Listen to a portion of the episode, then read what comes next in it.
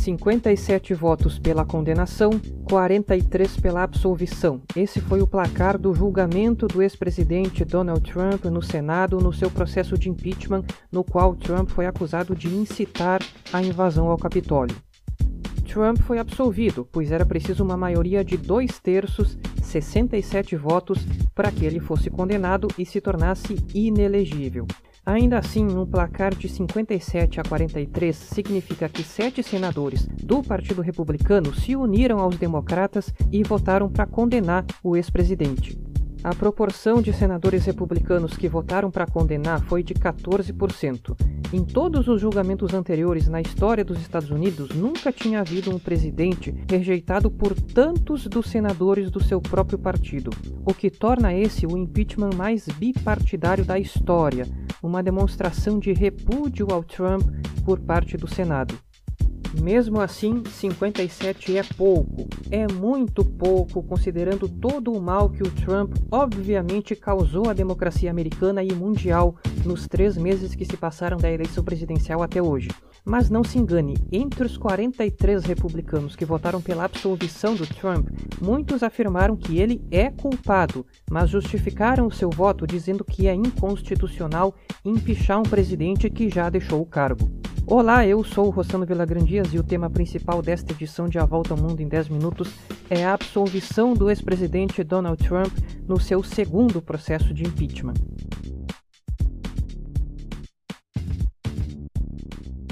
O julgamento do impeachment no Senado começou na terça-feira da semana passada, 9 de fevereiro, e durou cinco dias. Foi o mais rápido de todos os impeachments que já passaram pelo Senado. Ao longo desse período surgiram novidades não muito surpreendentes, mas ainda assim importantes, sobre o ataque ao Capitólio e a participação do Trump nesse episódio de profunda falência da democracia americana.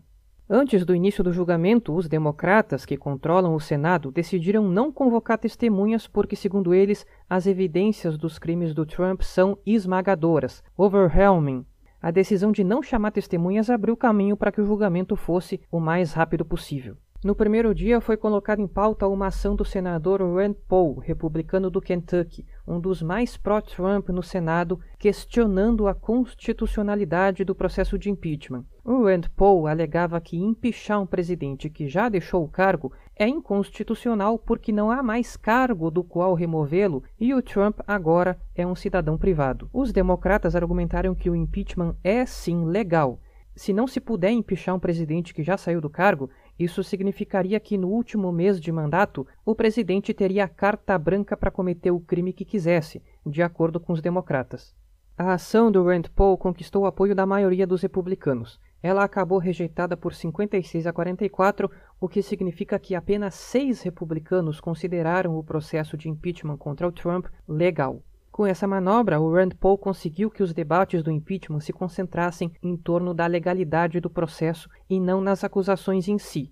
Com a ação derrubada, o processo seguiu adiante no dia seguinte, quarta-feira. A quarta e a quinta-feira foram os dias destinados à acusação. Os democratas exibiram cenas inéditas do ataque ao Capitólio registradas pelas câmeras de segurança do edifício. Além de ângulos inéditos da violência, as imagens mostram o então vice-presidente Mike Pence sendo evacuado para uma sala. Uma outra cena mostra o senador Mitt Romney, republicano do Utah, caminhando por um corredor quando ele encontra um policial que orienta ele a fugir. Aí o Romney dá meia volta e sai correndo. Teve também um vídeo gravado por um dos invasores que, enquanto caminha pelo interior do Capitólio, grita: Onde está você, Nancy? Estamos te procurando. Que nem nos filmes de terror, ele estava se referindo, claro, à presidente da Câmara, Nancy Pelosi. Pelos depoimentos das inúmeras testemunhas da invasão, se sabe que alguns invasores queriam matar a Nancy Pelosi e o Mike Pence.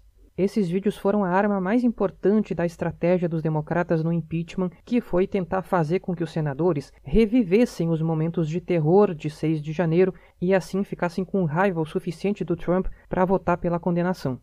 Nesse impeachment, os congressistas não precisaram ser apresentados aos acontecimentos, eles viveram na pele os atos criminosos de 6 de janeiro. Foram os deputados e senadores que temeram pelas suas próprias vidas enquanto as hordas trumpistas avançavam dentro do prédio do Capitólio e destruíam tudo que viam pela frente. No julgamento do impeachment, a Câmara envia ao Senado um grupo de deputados que são responsáveis por atuar como promotores. O chefe desse grupo, Jamie Raskin, democrata de Maryland, fez o possível para associar o Trump diretamente às cenas de violência. O deputado disse que o Trump celebrou, encorajou e cultivou a violência durante meses. Ele lembrou dos tweets que o Trump postou durante o ataque.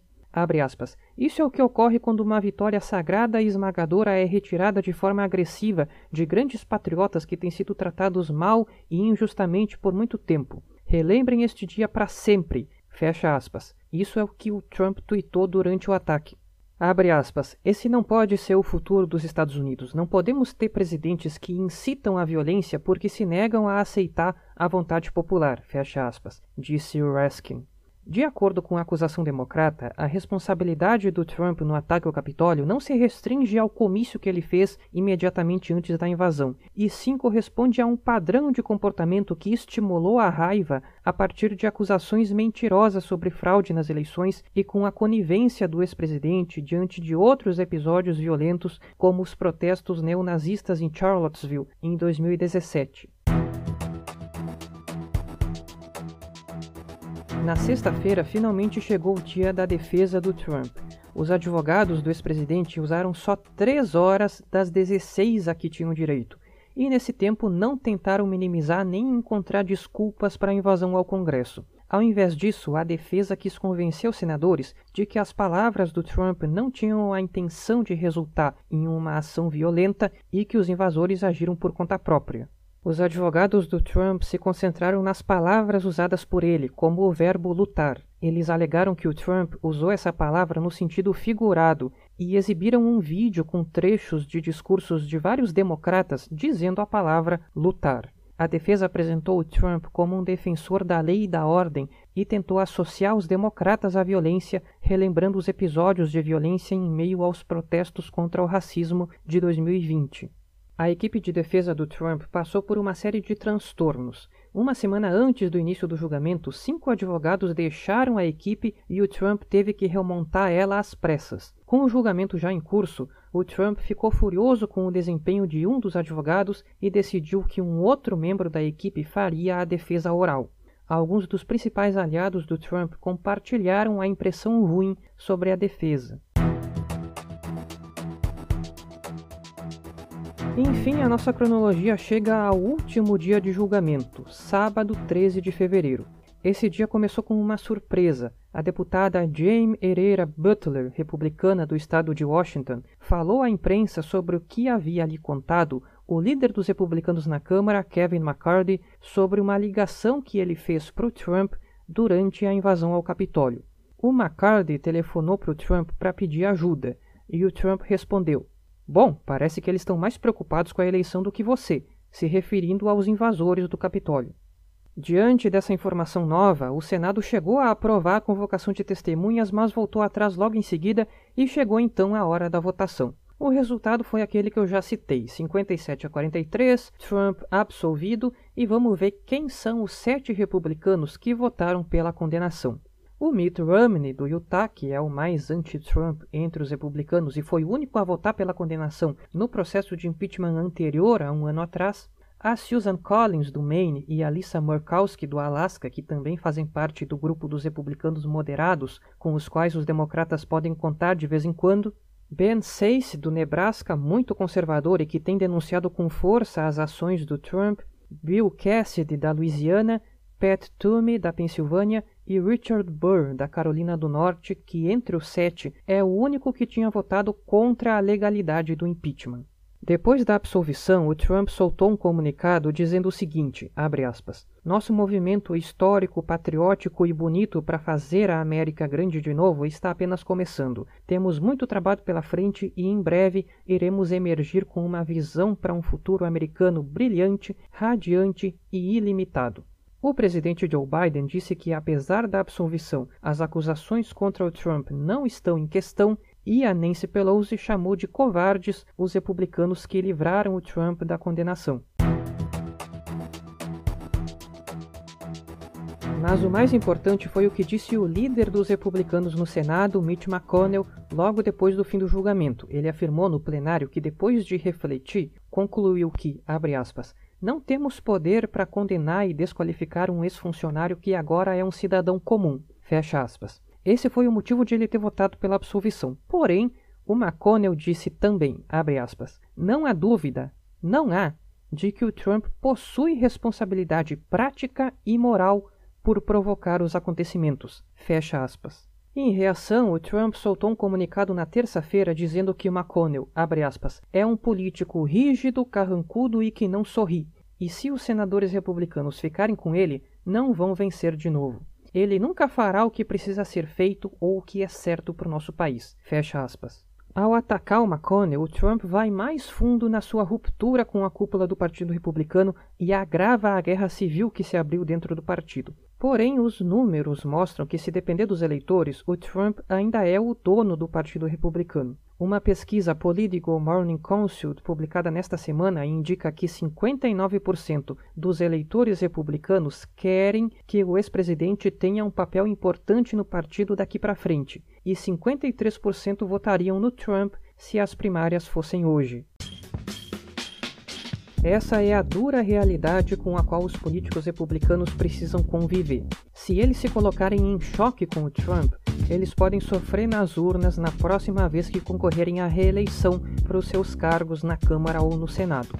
Ao votarem pela absolvição do Trump, com a desculpa de que estavam fazendo isso apenas porque consideram um impeachment inconstitucional, essa pode ter sido a maneira que os republicanos encontraram de manifestar repúdio ao Trump e, ao mesmo tempo, se esquivarem de serem acusados pelos eleitores de trair o ex-presidente.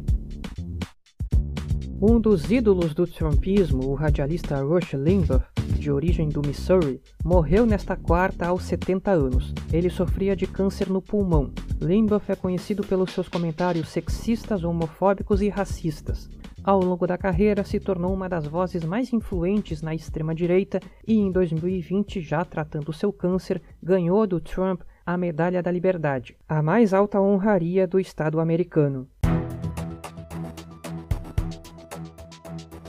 Morreu também no domingo o ex-presidente da Argentina Carlos Menem. Ele governou por 10 anos a partir de 1989. Foi o segundo presidente depois do fim da ditadura militar e o mais liberal economicamente desde então. Menem teve origem na província de La Rioja, no noroeste da Argentina.